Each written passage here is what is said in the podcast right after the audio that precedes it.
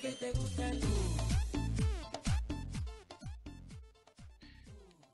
Muy buenas tardes, escuchamos Manaure, miramos el reloj, son las una de la tarde en Argentina, 5 de la tarde en España y es tiempo de cancha latina en uno contra uno radio.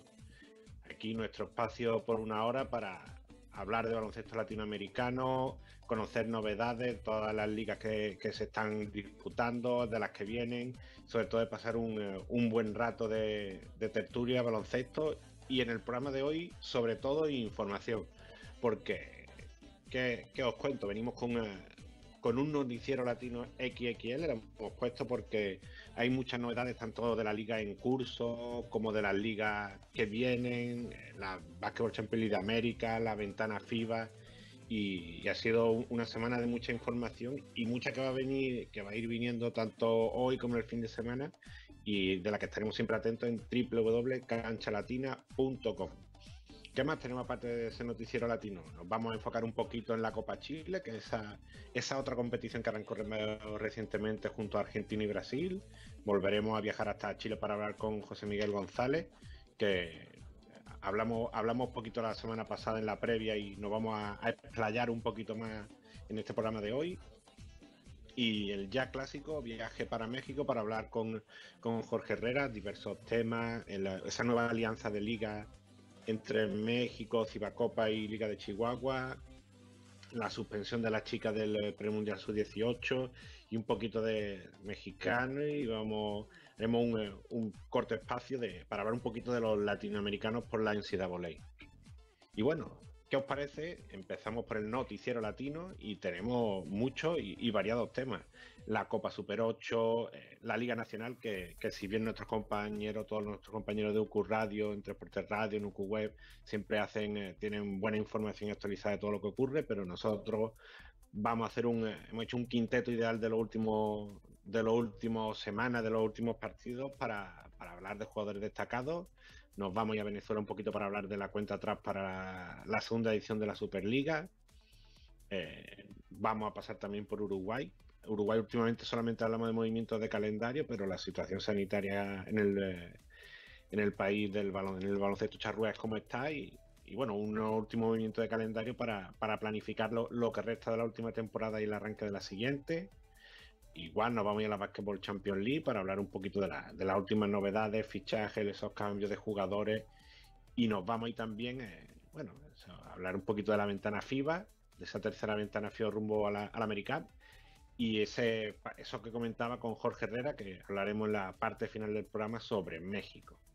Y bueno, arrancamos con las noticias. ¿Qué tenemos? Pues tenemos eh, bastantes temas. Tenemos lo primero, torneo copero, nos gusta mucho la, nos gusta mucho la, Copa de Brasil. A mí siempre me gusta poner vídeos de, los comentaristas brasileños. Y, bueno, ¿qué tal? Fue cuarto de finales, semifinales. Y ahí tenemos, ahí tenemos un poquito de imagen del último precedente de lo que será la final de esta Copa Super 8, Flamengo contra, contra Sao Paulo. El partido será el próximo, el próximo sábado, no, este sábado, el sábado 23 a las 16 horas, triple transmisión. Y bueno, tenemos dos equipos que han sido eh, pasados cuarto, semifinal y final. Que tenemos eh, Flamengo, por un lado, el segundo de la actual clasificación del, nuevo básquet brasileño. Ganó a, Franca en el, el, partido de cuartos de final 90-79 19 puntos de, Chucito González y 17 puntos y 11 rebotes de Oliviña, el, argentino siendo una de las figuras de ese equipo coral que es todos los años el, equipo carioca. Y ganó después en semifinales 72-65 a Bauru con buen partido de Rafa Gesheimer, 14 puntos y 8 rebotes. Que recordemos el, el MVP de la pasada Copa Super 8, la que se celebró en la temporada pasada. De un lado Flamengo, que tenemos del otro lado? Del otro lado tenemos Sao Paulo, eh, el cuarto de la clasificación, venció 78-65 a, a, Paulistano en cuarto de final, eh, con un gran Lucas Mariano, el, el pivo se fue hasta los 21 puntos y 6 rebotes, y dio un poco la sorpresa, sorpresa relativa, con ese 70-78 ante Minas de la semifinal, ya que Mina era el, líder y venía con eh, una seguidilla de triunfos bastante importante. Y, ahí el, equipo paulista se impuso 70-78 con Jorginho y con Cordero Bene con 16 puntos cada uno. ¿Qué dicen los precedentes de, este Sao Paulo Flamengo? Pues los, los precedentes claramente a favor del equipo paulista, por mucho que pueda parecer, los dos últimos se lo han llevado. 80-68 eh, el pasado mes de diciembre, justo el partido que dejaba Flamengo sin invicto en el, en el NBB. 21 puntos de Renan Led y, de nuevo Chucito el mejor de Flamengo en ese partido con 15 y nos tenemos que ir eh, mucho más atrás, un año atrás, para el, el, penúltimo precedente, ese eh, octubre de 2019, Flamengo 95, Sao Paulo 102 y Marquinhos 22.5 rebotes y 6 triples y un casi triple doble de Balbi, 10 eh, puntos, 8 rebotes y 11 asistencias. El que sí que consiguió el triple doble para, para Sao Paulo fue Jorginho, 24 puntos, 10 rebotes y 11 asistencias. Y bueno, estaremos atentos a, todo lo que traiga esa, esa final de la Copa Super 8 del primer torneo, de este primer torneo del, baloncesto brasileño. Y vemos a ver qué, qué, va pasando y qué va ocurriendo durante, durante el resto. Pues, se, las próximas semanas se reanudará el, el, el NBB con Minas como líder y estaremos atento y contando todo lo que vaya ocurriendo. Nos vamos a la, nos vamos al siguiente, a la siguiente liga, un pequeño repaso a la Liga Nacional. Tenemos un pequeño quinteto ideal para de parte de cancha latina, a jugadores que nos han gustado como están destacando. Primero el peruano, el peruano Juan Pablo Venegas, Juan Venegas, el base de Obras Vázquez, dando un, salto adelante en, su buena proyección y uno de esos de esas figuras jóvenes que está destacando en el equipo roquero si bien no son, eh, no son equipos, eh, partidos destacados en estas últimas semanas, si bien un, el buen hacer durante todo el torneo, seis puntos y casi tres rebotes y tres asistencias de promedio. El que se ha tenido una gran semana, Joanqui, Mencía, el, cubano, el escolta cubano de gimnasia, eh, rompió su, tope anotador esta semana con, con 14 puntos en el, en el, partido, en el triunfo de gimnasia entre Ferro y volvió a romper ese tope anotador este, este, pasado miércoles, si mal no recuerdo, eh, con 19 puntos, 6 eh, rebotes y 4 asistencias ante Obras Vázquez, especialmente el equipo que comentábamos anteriormente. Seguimos con, este quinteto. Eh, buenos minutos en los últimos partidos de San Lorenzo para Leandro Cerminato, que le podían, a mí se me viene a la mente llamar los Terminators, no sé por qué. El jugador este alero la pío de 22 años 22, 17, 6, 14 y 14, sus últimos cinco partidos con San Lorenzo, aumentando el, ritmo de minutos y aumentando también esa, aportación en el equipo del Ciclón. Nos vamos al cuarto, a la, a pivot, nos vamos al gallego, como ya la apodan por allí, al español Anthony Vicen, espectacular temporada con argentino de Junín, y 31, 28 y 21 puntos, casi nada, en los tres últimos partidos con, con el turco juninense. Y cerramos con Tamario Miller. Pues Tamario Miller, el pío gameño de Boca Junior.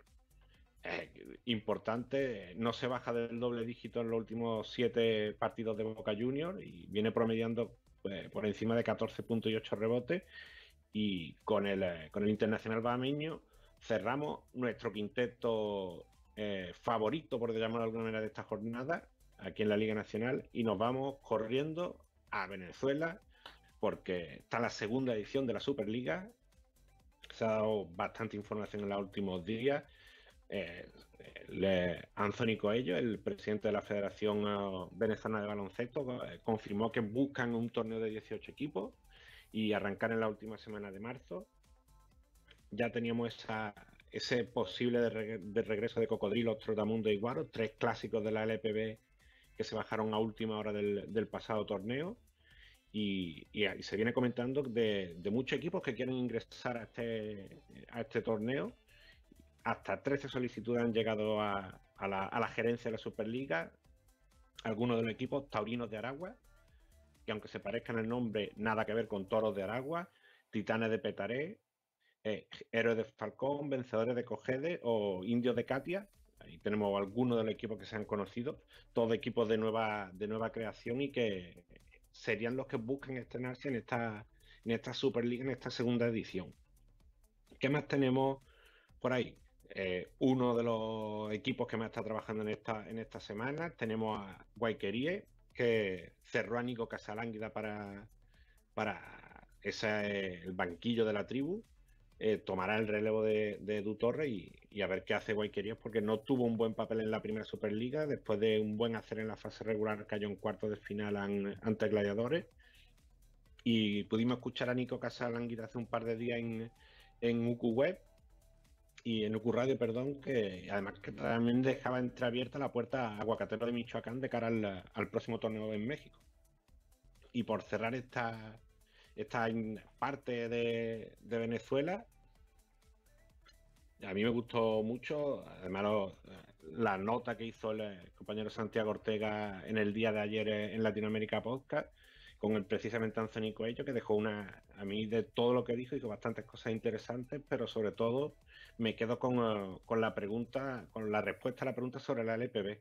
Y me voy a leer un textual porque me quedé con, con esa frase, dijo el presidente de la federación, luego de ser una gran organización en nuestro país, ha caído en vicios y deudas creo que una manifestación que otras tres organizaciones quieran participar en nuestra liga ya dice por dónde va esa liga. Habría que preguntarle a ellos qué piensan hacer en el futuro.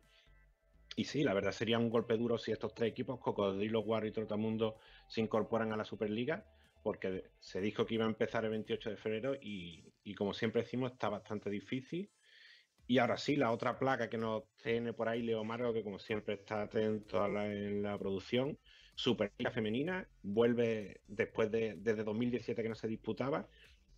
Y tenemos por ahí, se supone que inicia en febrero, hay más o menos siete equipos confirmados. No hay todavía una confirmación oficial del, torneo, pero bueno, es ahora mismo lo que se va conociendo.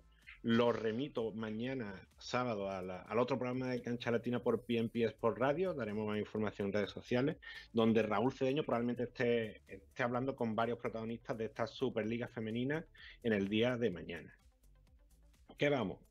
Vamos al siguiente paso, nos vamos al calendario de, la Liga Uruguaya. Antes, un poquito antes de ir a la Basketball Champions League, regresa el 11 de febrero y se espera que sea marzo cuando, cuando vuelva esa Liga Uruguaya Especial.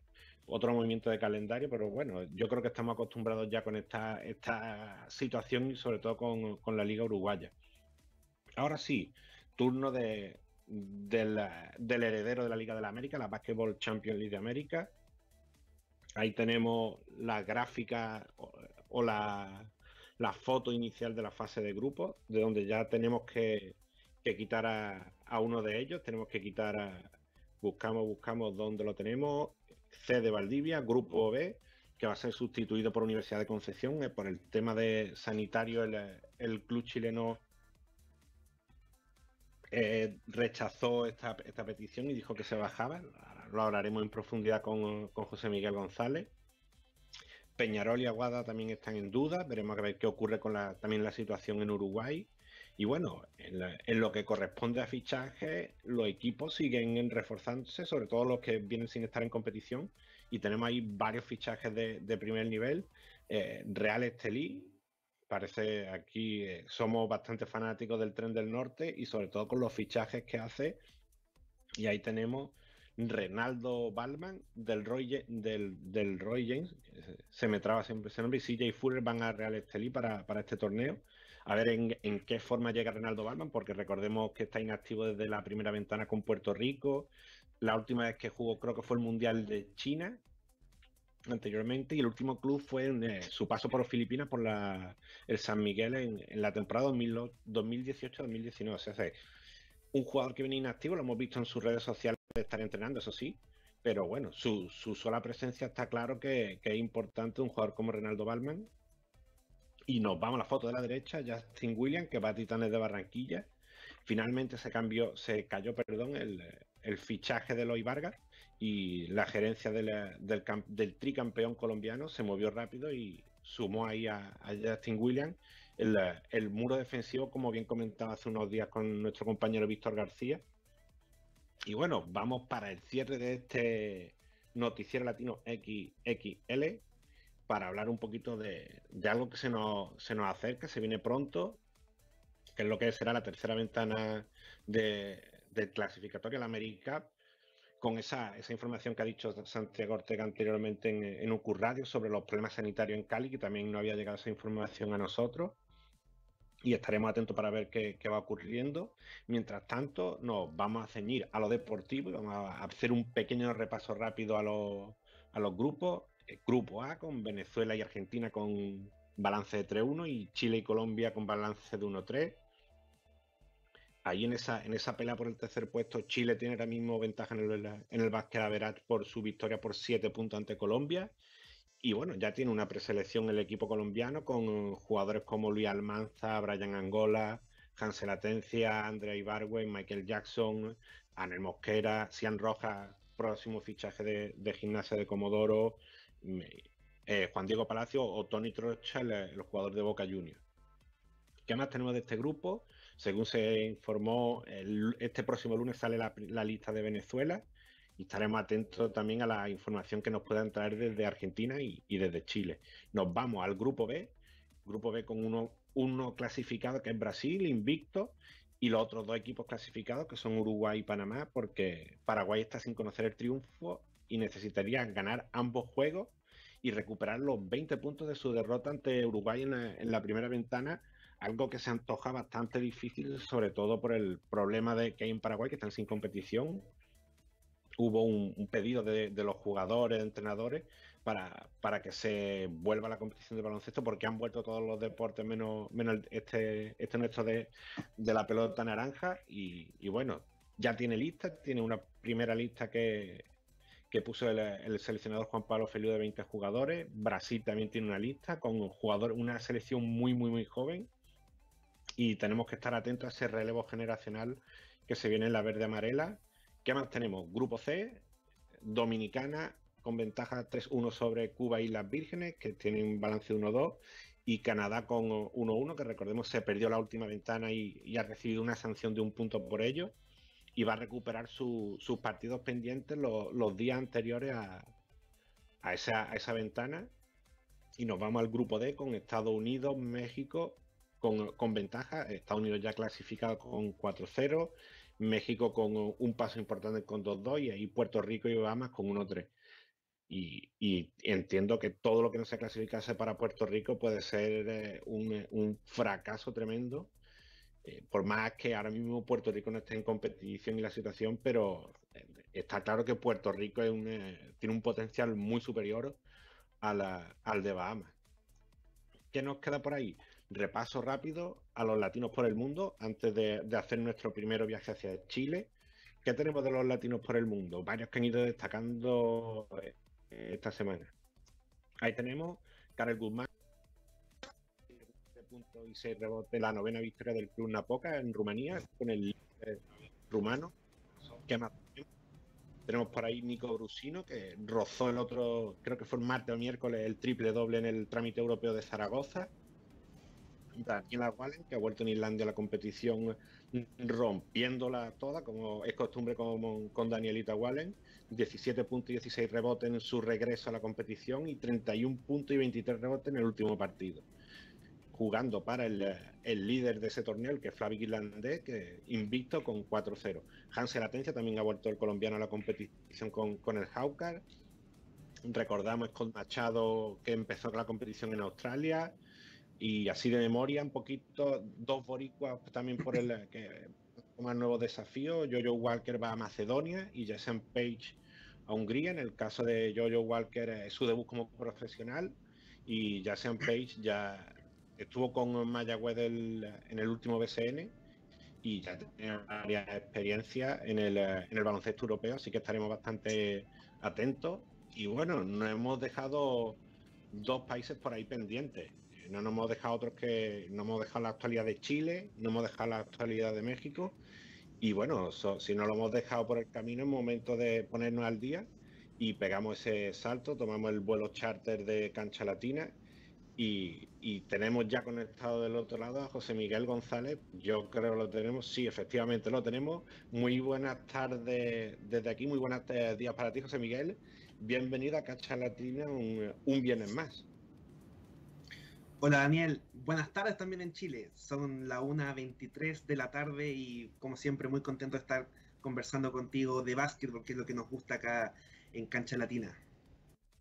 Y bueno, se nos quedó un poco el, programa pasado, te dejamos ahí un poquito para el final y, estuvimos comentando después del partido durante la semana que nos habíamos quedado con ganas de más porque tuvimos ahí una buena charla con el coach Ramón, Ramón Díaz, con el coach Ramiro Pozuelo y hay mucho por comentar por, de, este regreso del baloncesto a Chile, la Copa Chile, de la que ya tuvimos nuestra la, primera semana, que si bien fue un poco, yo no sé si definir mejor un poco como extraña por esa, por esa gran cantidad de, partidos suspendidos, si se vio ese gran éxito del streaming, buenas actuaciones, sobre todo un Arnold Luis que, que, está, que está en forma y lo está demostrando lo bien que le sienta jugar en Chile, y muchos detallitos que, que contar para, para solo apenas dos, tres días de juego.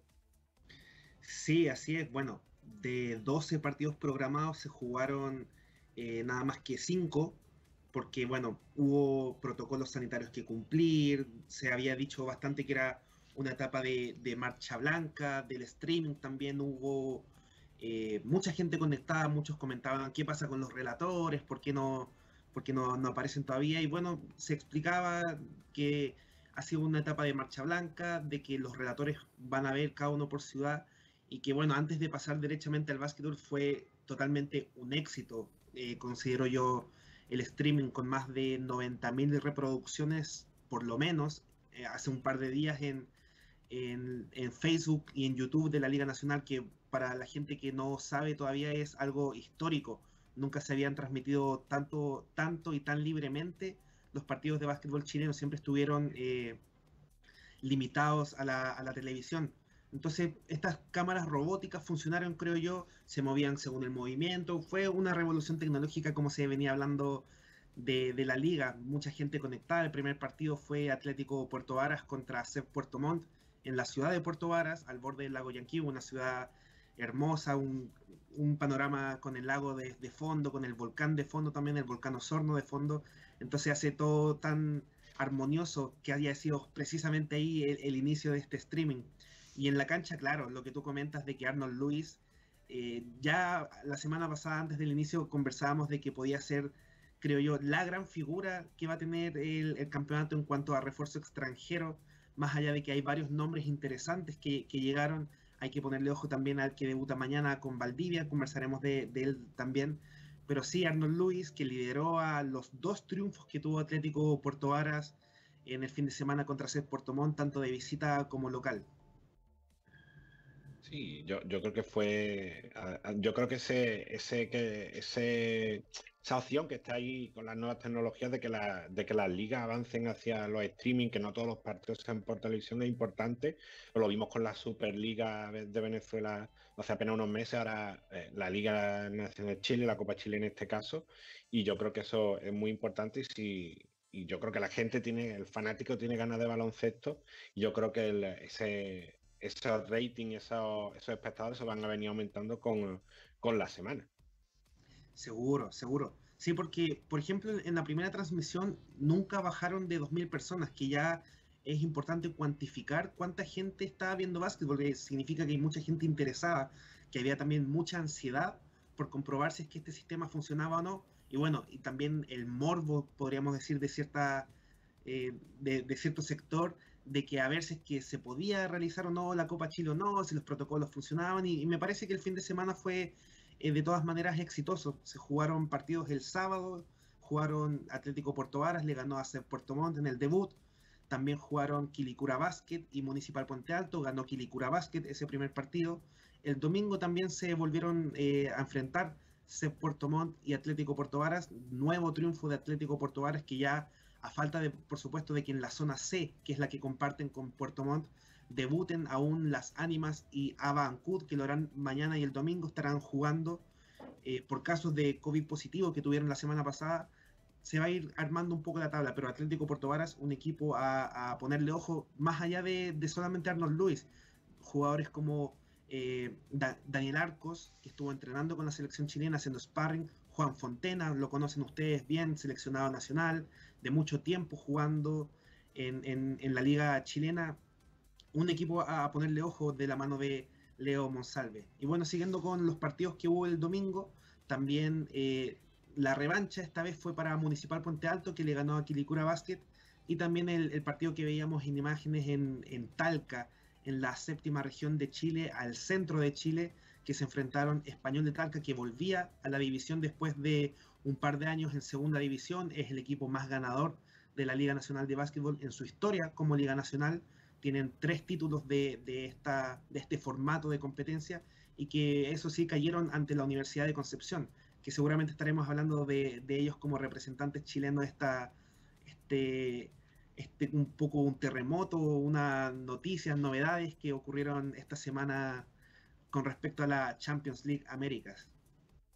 Sí, yo hablaba de, de CB Valdiola, también de Juan Fontene, por ahí muy buen papel de, los tres venezolanos del torneo. Nosotros eh, hay mucha gente que nos sigue desde Venezuela, tanto en el, tanto en radio como en la, como en la página, y siempre le damos un poco cariño a esos venezolanos en el exterior. Muy buen papel de Juan Fontena, muy buen papel de, de Carlos, de Carlos Milano, muy buen papel de José Juan Bravo, que volvía a la actividad también.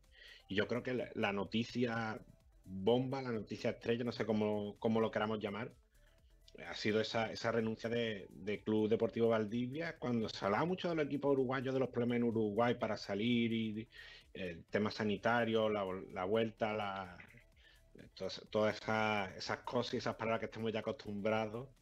Finalmente fue ese Cedo Valdivia que no lo, no lo esperábamos y, dijo que, pues, que era un le suponía todo lo que suponía por la, por el tema sanitario la, y todos los viajes, que renunciaba a la participación, pero yo creo que FIBA ahí se movió muy rápido con la Universidad de que si bien eso ha cambiado por, porque va a tener que reforzar el plan. Yo por esa parte, yo creo que va a ser el equipo campanil, va a ser un importante refuerzo y un gran paso a, a un club, a una, a una franquicia, a una organización que lo viene haciendo bastante bien en los últimos años.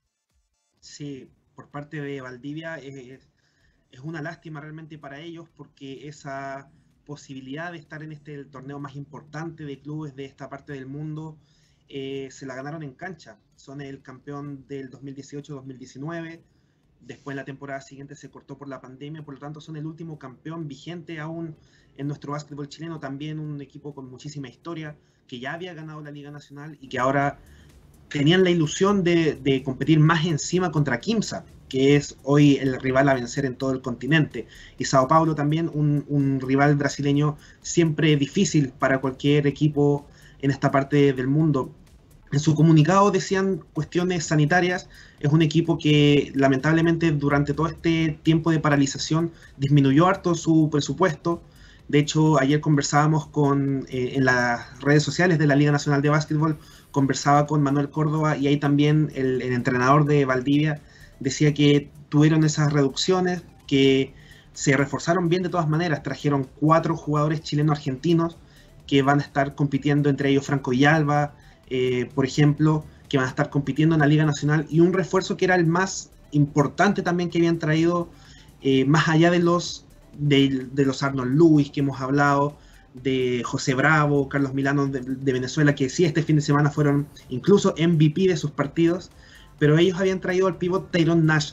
Y, contaba ayer Manuel Córdoba que la principal motivación de él, de un jugador que venía directamente desde la Bundesliga, que no pudo terminar la temporada en Europa porque la pandemia no le, no le permitió volver a, a Alemania por todas las regulaciones que habían. Entonces era un jugador que se motivó mucho por jugar eh, este torneo tan importante, la Basketball Champions League Américas.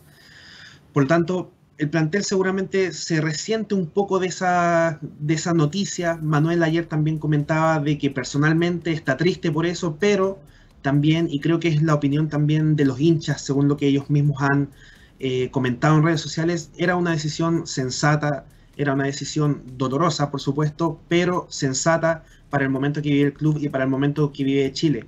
Y así como tú también mencionas, la Universidad de Concepción es el elegido como reemplazante. Anunciaron que la FEBA Chile, la Federación de Básquetbol de Chile, les hizo una invitación porque FIBA también les pidió y entre algunos, eh, entre comillas, requisitos que pidió la UDECONCE para poder participar es tener la participación en los próximos tres años del campeonato. O sea, más allá de tener la sede, Sí, más allá de tener la sede, y bueno, eso se confirmó también, o sea, va a ser la plaza chilena en los, próximos años hasta que se regule seguramente la situación en, todas las partes del continente. Sí, ya, esa, parte tampoco me había quedado clara esa información, pero ya no solo es verdad que un paso importante, ya no para los próximos. Yo creo que eso, es muy importante para el equipo campanil. Y, hablabas de, de Quinza, hablabas de Sao Paulo, no va a tener eh, tarea nada fácil. Hablamos también recientemente de Sao Paulo. Y, bueno, no sé, no sé cómo viene la, evolución sanitaria después de la semana pasada. No sé si he estado viendo las redes sociales de la Liga Nacional y por ahora eh, están todos los partidos programados que se van a disputar. Yo creo que esa es, una muy buena noticia. Sí, sí, afortunadamente vamos a estar llenos de trabajo, seis partidos el sábado, seis el domingo. Si quieres te leo los enfrentamientos que, van a ver, Daniel. Sí, los, los tenía yo también por aquí. Si puede, puede, Cuenta, cuenta, José Miguel. Cuéntanos. Bueno, los pasamos a revisar por el sábado 23 de enero, este sábado, se van a enfrentar por la zona A, Municipal Puente Alto y Colegio Los Leones a las 4 de la tarde de Chile. A las 6 de la tarde, Quilicura Basket ante Basket UC. Los Leones y UC que no se pudieron enfrentar la semana pasada debido a que en Quilpué, la sede del equipo felino, hubo un, tremendo incendio forestal eh, que provocó alerta roja en las definiciones sanitarias de Chile. Por lo tanto no se podía jugar más allá de la calidad del aire porque también hubo mucha eh, gente del colegio, no del equipo del colegio, afectados que tuvieron que evacuar sus casas, entonces hubo una situación que era lógico tener que suspender e-, ese partido. Ambos encuentros de la zona A van a ser transmitidos por el Facebook Live de la Liga Nacional. En la zona B, a las 4 de la tarde de Chile, se van a enfrentar la Universidad de Concepción, representante internacional que recién conversábamos, contra Ave Temuco Ufro, debutantes también en esta Copa Chile, y a las 6 de la tarde, Municipal Español de Talca ante Valdivia, que bueno, no va a poder contar, eh, explicaba ayer Manu Córdoba, con ninguno de los cuatro eh, chilenos argentinos que van a estar durante el torneo nacional, así que presentarán un, equipo más disminuido, pero vuelven por fin a las pistas. Esos dos partidos van a ser transmitidos por YouTube de la Liga Nacional de Básquetbol, la cuenta LNB Chile 5. Y finalmente en la zona C se van a enfrentar ambos partidos a las 2 de la tarde de Chile a las 14 horas a través de eh, en transmisión por YouTube, C Puerto Montt ante Ava Ancud y a las y por Facebook eh, Club Deportivo Las Ánimas contra Atlético Puerto Varas. Eso es el sábado. El domingo no voy a reparar más en, en, el horario para que la gente también lo pueda ver en, en, el sitio de Cancha Latina y también en las redes sociales de la liga se van a enfrentar por la zona A, Colegio Los Leones y Municipal Puente Alto, y Basket UC será local esta vez contra Quilicura Basket. Por la zona B, la U de Conce nuevamente, perdón, no nuevamente, sino que ahora va a enfrentar al Club Deportivo Valdivia como local y Municipal Español de Talca también será local ante AVE Temuco Ufro. Y finalmente, en la zona C se van a enfrentar Atlético Puerto Varas contra el Club Deportivo Las Ánimas y Avancud que no va a tener la tradicional bandita chilota en, en, su apoyo contra Seb Puerto Montt. Ahí están precisamente los horarios, el streaming por donde va a ser transmitido y el día de partido, Daniel. Sí, yo de, todos estos partidos tengo, tengo mucho interés por ver el, Leones de Quilpué, la, etapa post Claudio Jorquera, porque casi que era algo que Leones de Quilpué, su, su equipación roja y, ver a Claudio Jorquera en la banda y yo creo que va a ser lo que se me va a hacer más extraño de esta, quizás de esta Copa Chile. Sí, y bueno, Claudio Jorquera, ex entrenador de la selección chilena también por mucho tiempo. No sé si supieron que se fue a, España, que ya va a trabajar de manera... Está por acá. Así es, va a seguir trabajando en el básquetbol. Hace unos 10 días las redes del equipo felino anunciaron que eh, Hack Sanz de Barcelona lo tomó como director deportivo. O sea, va a ser un gran paso en lo profesional para Claudio, un entrenador que igual tuvo buenos momentos en la selección chilena, que claro, es emblema, podríamos decir, del Colegio de los Leones y que ahora tendrá esta oportunidad internacional en otro cargo, pero aún así forjando más todavía eh, su carrera. No, no, no, es normal ver entrenadores nacionales chilenos, perdón, eh, fuera de, nuestras fronteras, pero por lo mismo es eh, un motivo de orgullo y de desearle todo el éxito a, Claudio en, esta aventura española. Sí, yo recuerdo que tuvo que venir para acá por algún tema de. Era un, tema familiar y, mira, estamos bastante atentos al Hacksan si estamos hablando del mismo equipo, porque por ahí tenemos un mexicano, Mauricio Cheda, que estuvo por Soles, estuvo en algún equipo, y era uno de los equipos que, estamos atentos para ese reporte de cada lunes. Entonces ahora con más razón lo miraremos si tenemos a Claudio Jorquera por ahí para, estar viendo lo que hace el, equipo que tiene de director deportivo al ya ex entrenador de, de, de equipo, como bien comentaba. Y bueno, José Miguel, yo creo que hemos hecho el repaso que se merecía la Copa Chile recomendarle a todos nuestros nuestros oyentes que, pasen este sábado y este domingo por, las redes sociales, por el Facebook Live, por YouTube, para ver las transmisiones. Y bueno, ahora en, eh, un poquito más tarde ahora en Cancha Latina, en www.canchalatina.com, eh, colocaremos los, los, los resultados, no, perdón, los, los, partidos que se van a disputar tanto en Chile como en Argentina, el horario de la Copa de Brasil, algo un poquito de los latinos este fin de semana. Y nada, estaremos atentos también y, esperamos hablar contigo a ver si la, próxima semana nos va deparando, nos sigue deparando cosas interesantes esta, esta Copa Chile. Esperemos que sí, que la Copa Chile va recién comenzando. Muchos equipos se la toman como pretemporada para propiamente la liga, pero bueno, de alguna manera había que empezar. Muchas gracias Daniel por este contacto de siempre y un abrazo a Jorge que veo que se viene integrando. Exacto, cogemos ese, vuelo charter que, tenemos en Cancha Latina y saltamos de Chile a México, nos despedimos José Miguel, un abrazo José Miguel y vamos directo a, México que nos está esperando nuestro ya clásico de cancha latina, Jorge Herrera, muy buena para ti día, para mí tarde, allí, allí sí un poquito más temprano en México, ¿qué tal todo para allá?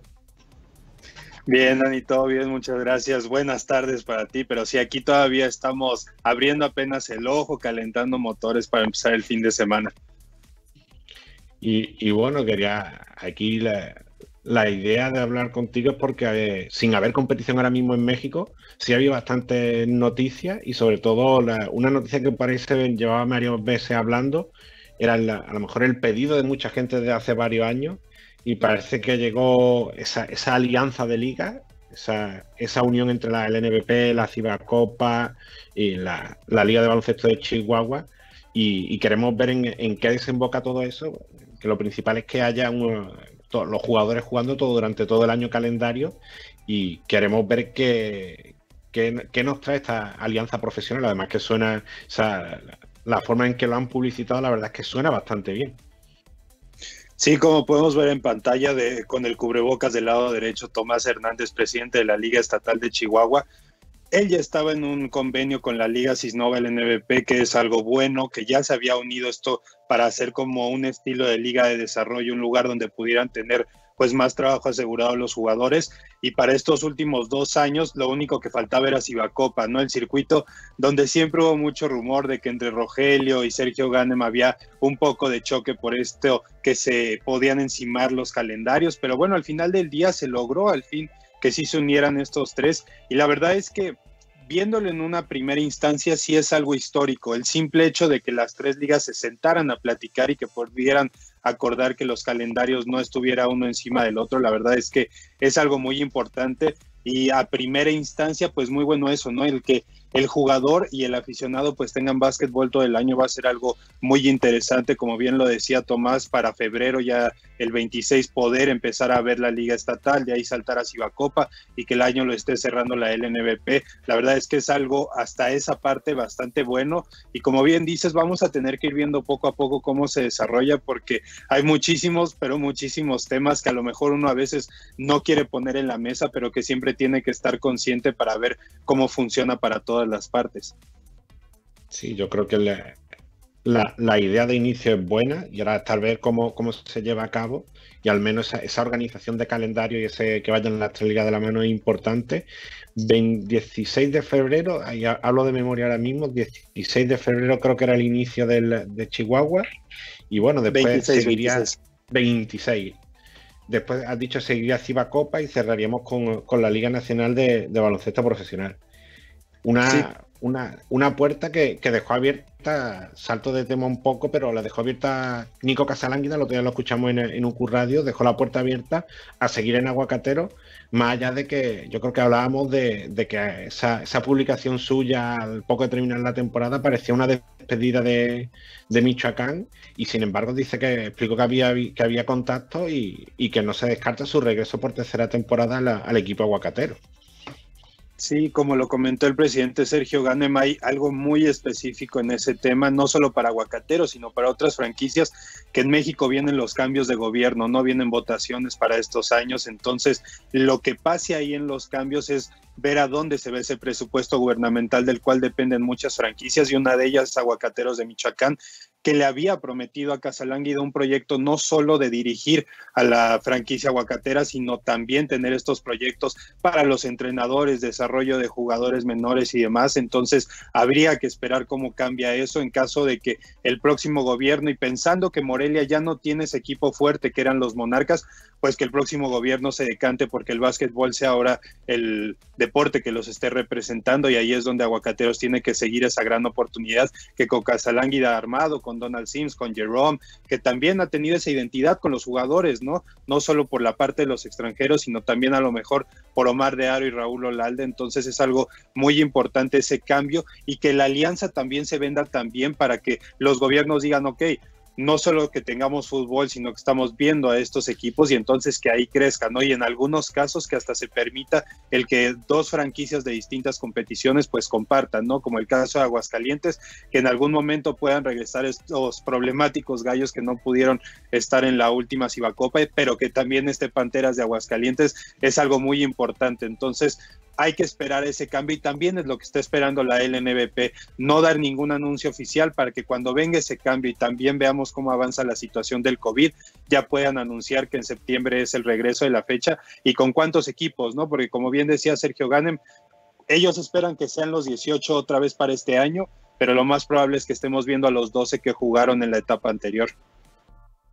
Y sí, yo creo que es, importante no adelantar acontecimientos, porque si bien hizo un trabajo muy bueno la, Liga Nacional de Baloncesto Profesional, ese, ese inicio de ese inicio de año y volviendo después de, tanto tiempo planificando con esta con este bicho que nos, que nos rodea, yo creo que no deben de adelantar trabajo ni, tampoco precipitarse y de momento que se vaya jugando Ciba, eh, Copa, Liga de Chihuahua y luego ir viendo si la noticia positiva, eh, hemos, hemos dicho en, México que esta alianza de liga, la, noticia negativa vino por uh, un nuevo tropiezo, que no, sé cómo llamarlo elegantemente, de la, parte de los despachos, porque las chicas que iban a participar en el próximo premundial sub-18 fueron descalificadas.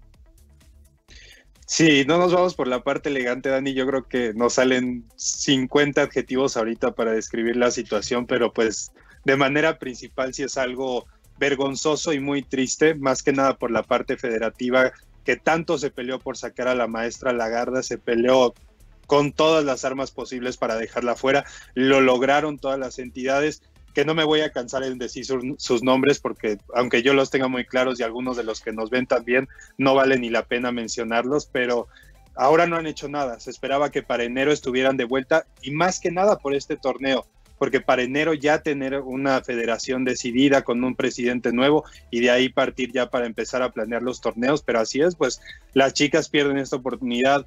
Una Mariana Valenzuela que está por entrar a la NCAA División 1 con, con las Seminos de Florida, con Morelia Chávez, Abril Reyes Roldán, todas ellas que ya estaban muy preparadas para este torneo, que ganaron el centro básquet y que ahora se les quita esta oportunidad, que vaya, no es la primera vez que pasa en nuestro básquetbol, pero se sigue repitiendo, ¿no? Con generaciones que van tomando un buen proceso, que tienen un gran futuro y quedan descalificadas de esta manera y porque no hay un presidente no, ni entre ellos mismos en la parte interna saben a quién elegir, a quién poner de candidatos, entonces también no es solo pensar en las chicas que son las más afectadas en este mismo momento, sino que también a lo mejor para el mes de marzo la misma situación va a ser para el grupo varonil que contaba con un Gael Bonilla, que ya está, un Gibran Belmonte que está en Veritas Basketball, que tenía ese fuerte para tener mucho éxito en Estados Unidos y en España, también con Canarias como Nico Mesa, y ahora pues seguimos en eso, ¿no? Que hasta este momento no hay ningún aviso de que vaya a haber federación para los próximos meses y que con ello sigan las descalificaciones,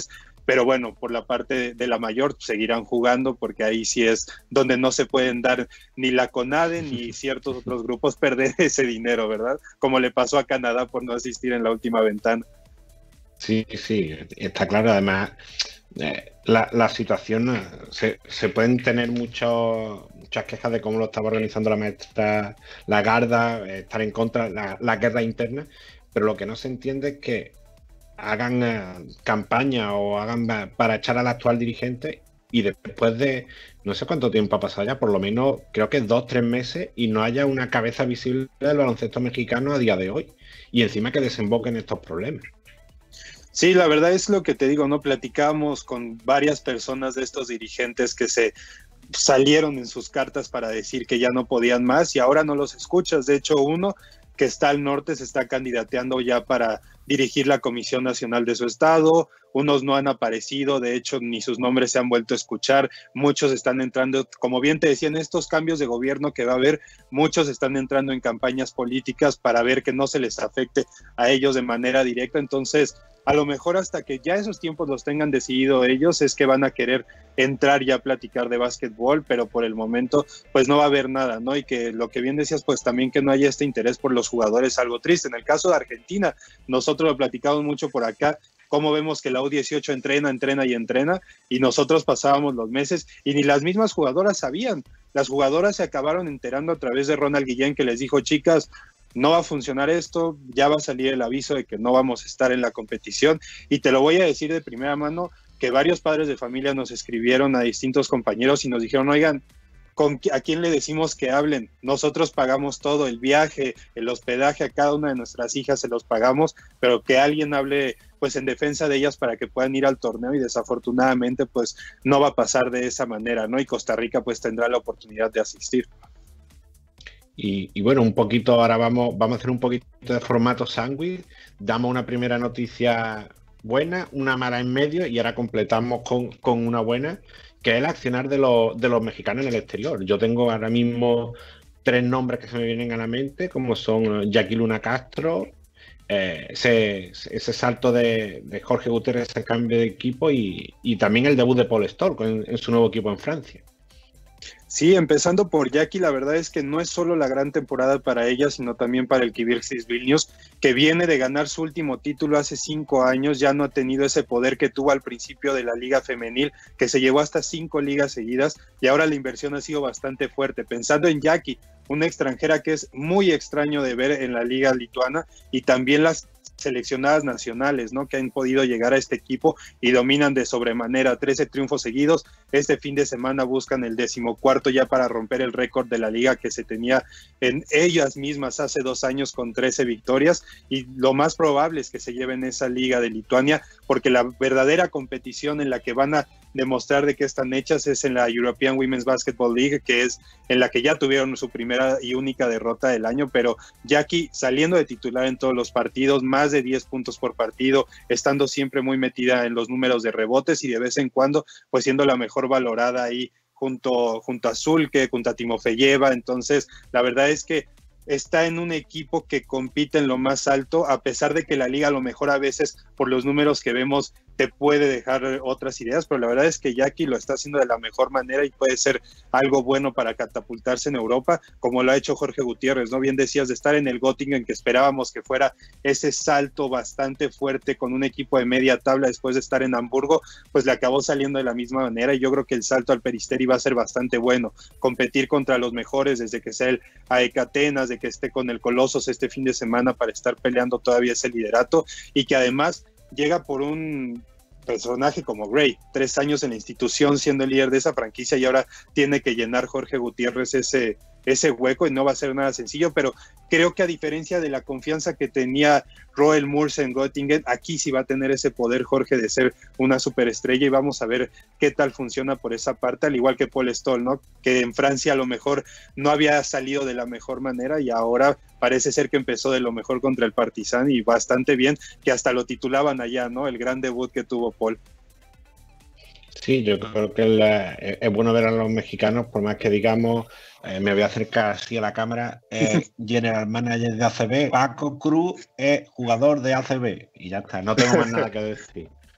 Nosotros lo, destacamos cada semana los lunes dentro de los latinos en Europa, se está sabiendo en el Afillón Beledisport, creo que lo he dicho bien, en el equipo turco. No lo he dicho también como te has dicho de, carrera, lo has dicho de carrera, Vilnius, que yo creo que sí, si muchas veces hablamos de los nombres curiosos que tiene el equipo en Latinoamérica, al menos son medianamente pronunciables y no como muchos de estos equipos que nos encontramos en Centro Europa. Pero sí, lo importante es que ya más jugadores mexicanos se unen a ese buen nivel de, Paco Cruz y, estaremos hablando de ellos también. Y también te quería preguntar, porque uno de, de, las noticias y de la actualidad que, más aporta esto en Cancha Latina sobre esos, esos mexicanos que están en Estados Unidos, tanto en, eh, en la NCAA como, como en, la, en High School, y nombres interesantes que a lo mejor para el gran público no son conocidos, pero que sí están haciendo y empezando su carrera importante ahí en el baloncesto universitario. Sí, principalmente, y que eso le debería yo creo que importar también a toda Latinoamérica, voltear a, a Montverde Eagles, porque a pesar de que esté Mariana Valenzuela siendo la gran representante para México, también está Fernando Valle, la chilena, que de verdad a veces se nos pasa mencionarla, pero sus números son impresionantes. Está un año atrás de Mariana y la verdad es que tiene asegurado, yo creo, su división uno para ya cuando dé el salto universitario. Y en el caso de Mariana, que para nosotros es la estrella y la primera prospecto a poder llegar de manera fuerte a la WNBA, le falta cubrir por lo menos ese primer año estando en la NCAA, pero la verdad es que está en ese paso, ¿no? Desde que lo veíamos en la academia de NBA, en la academia de CONADE, Mariana sabíamos que tenía ese potencial para llegar ahí. Y por la rama femenil es la más importante, junto a Katia Gallegos, que con UTEP está nominada a estar en la lista de nominadas para el Nancy Lieberman Award, que es para la mejor point guard de toda la liga y lo está haciendo bastante bien, firmando más de 15 puntos por partido, más de 7 asistencias, entonces estar en primera división en Texas, que es una de las conferencias pues más complicadas, una de las regiones más difíciles, no es tan fácil destacar como lo está haciendo Katia y por el lado de los hombres Jaime Jaques, ¿no? Que todavía para algunos es esa pelea del México americano, pero de todas maneras ya ha jugado en Panamericanos, ya representó con Iván Denis a la selección y lo hace bastante bien en su segundo año, que es el líder para Mike Cronin. De verdad que de estar en ese primer año con unos Bruins tan jóvenes que todos decían no hay futuro en este equipo, hoy estamos hablando del mejor equipo del Pac-12 con marca invicta, a punto de romper una marca de los 80. Entonces, la verdad es que ahí están nuestras dos cabezas de lo que son el colegial y el high school. Y también se van uniendo otros, ¿no? Brian Aú con Luisiana, Diego Willis, que le ha costado mucho trabajo desenvolverse en la NCAA, pero parece ser que este su tercer año va a ser el mejor y poco a poco van llegando más estrellas, ¿no? Camila Contreras en BCU, que va a ser su primer año, que venía desde San Elisario con sus hermanas, Evelyn Quiroz, que va a dar ese salto con Tam Yu para ser una estrella, porque a pesar de que no sea una de las más reconocidas de esa universidad, pues sí en Texas lo es y ahí es donde Evelyn quiere desarrollarse para ser una de las mejores. Te digo, la lista ahorita lo que me viene rápido de cómo está ese Excel son 80 por lo menos de jugadores que tenemos fuera y bueno, nombrarlos uno por uno nos llevaría a la hora del programa, pero sí es algo muy importante, ¿no? La puerta que abrió la Academia NBA y la Academia CONADE y la generación que fue creciendo con Enrique Zúñiga para que hoy estemos hablando de ellos en Canarias, en Veritas, en las universidades de NCAA, así que mucho futuro hay por acá y que lo traemos cada semana en Cancha Latina. Sí, yo me, alegra especialmente el caso de Diego Willis, que lo tuvimos para aquí en España ya más jovencito y, dejando muy buenas sensaciones. Claro, está con los en, su categoría y me, alegra mucho que esté recuperando el nivel eh, que se esperaba de él y a ver cómo le va este año. Y, ya que vamos a hablar de los mexicanos en la, en la NCAA, está haciendo un poquito de, repaso de qué otros latinos tenemos por allí y seguramente me saltaré mucho de los que hay. Porque, por ejemplo, solamente con, eh, aparte de los mexicanos, tenemos dominicanos y, jugadores de Puerto Rico, con una lista que sería prácticamente, prácticamente interminable. Pero bueno, yo me quedo con, varios nombres. Tengo por aquí anotado Felipe Haas en Chile, Chris Duarte y Lionel Figueroa en, eh, en, Oregon State dominicano, Justin Minaya dominicano también en South Carolina, eh, Jason Moreno en Eastern Michigan, Lester Quiñones en Memphis, todos ellos dominicanos. Un trío de panameños que los comentamos hace un par de fines de semana que fueron titulares también eh, los tres con sus universidades. Iverson Molinar con Mississippi State, que, incluso eh, ha estado ya convocado en los procesos con FEPA, con la Federación Panameña, Luis Rodríguez con Ole Miss y, Colin Casterton, que apareció por ahí en Florida, un pío de 2-11, que, no es habitual ver jugadores de 11 en el baloncesto latinoamericano y habrá que estar muy atentos a ese jugador panameño. Nos vamos a Puerto Rico con Andrés Curvelo que se estrena con Illinois, un jugador que me encanta, Jivan Jackson, el eh, nieto de Flor Meléndez, con Texas San Antonio, que la rompió en sus años anteriores y estaba la, Ibarra al tercero, y yo creo que se va a ser uno de los grandes jugadores del futuro de Latinoamérica. Erika Ayala en Maryland, Ethan Thompson en Oregon State, George Condit también en Iowa State, que también está en algún proceso con Puerto Rico. Dos uruguayos, Juan Ducase y Santiago Vescovi en Santa Clara y en Tennessee. Y otros dos venezolanos, Luis Hurtado y, Carlos Páez. Luis Hurtado en Bryan y, Carlos Páez en Austin Perry. Eh, muchos nombres seguidos, pero yo de todas formas tendré, la repetición del programa estará en, eh, YouTube para que, todos aquellos que estén interesados vayan nombre a nombre anotando diciendo voy a buscar este jugador, puesto, evolución, eh, sus highlights, porque son jugadores importantes y que muchos de ellos estaremos viendo en el, en el baloncesto profesional pronto. Cabe recordar los, casos de Nico Carbacho, el chileno que, está dando sus primeros pasos en, Bulgaria, o, el caso de Jaime Chenique, el colombiano, que lo tenemos, lo tenemos aquí en Guipúzcoa Vázquez, en, en ACB. Más allá de su lesión, esperemos volverlo pronto a ver la próxima temporada cuando se recupere ese, de ese problema. creo que no, recuerdo si fue rodilla, creo que era rodilla, el tendón rotuliano de la rodilla, si mal no recuerdo. Y bueno, Jorge, nos quedamos sin tiempo. Estoy viendo a Leo Margo lanzar la bandera de última vuelta, si estuviéramos en una Fórmula 1. Y, lo que venimos comentando durante todo el programa, muy atento a, todo lo que vaya pasando para las ventanas FIBA que se nos acercan, la Basketball Champions League que también, que también está aquí al lado y, y, va a generar muchas informaciones. Lamentablemente sin mexicano, otra, otra adjetivo raro que queramos insertar ahí en la frase del, tema federativo en México. Y bueno, y todo el baloncesto latinoamericano en www.canchalatina.com y que no se nos olvide, mañana la cita, de nuevo con la radio, de nuevo con Cancha Latina.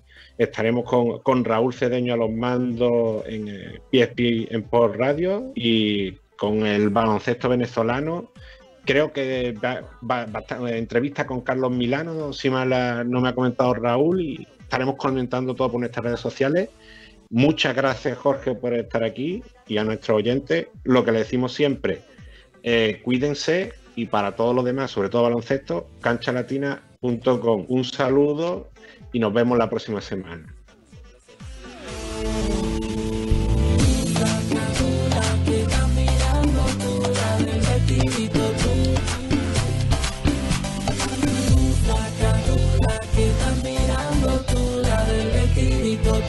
¿Qué tú querías? Pues ¿Eh? yo sé que te gusta el...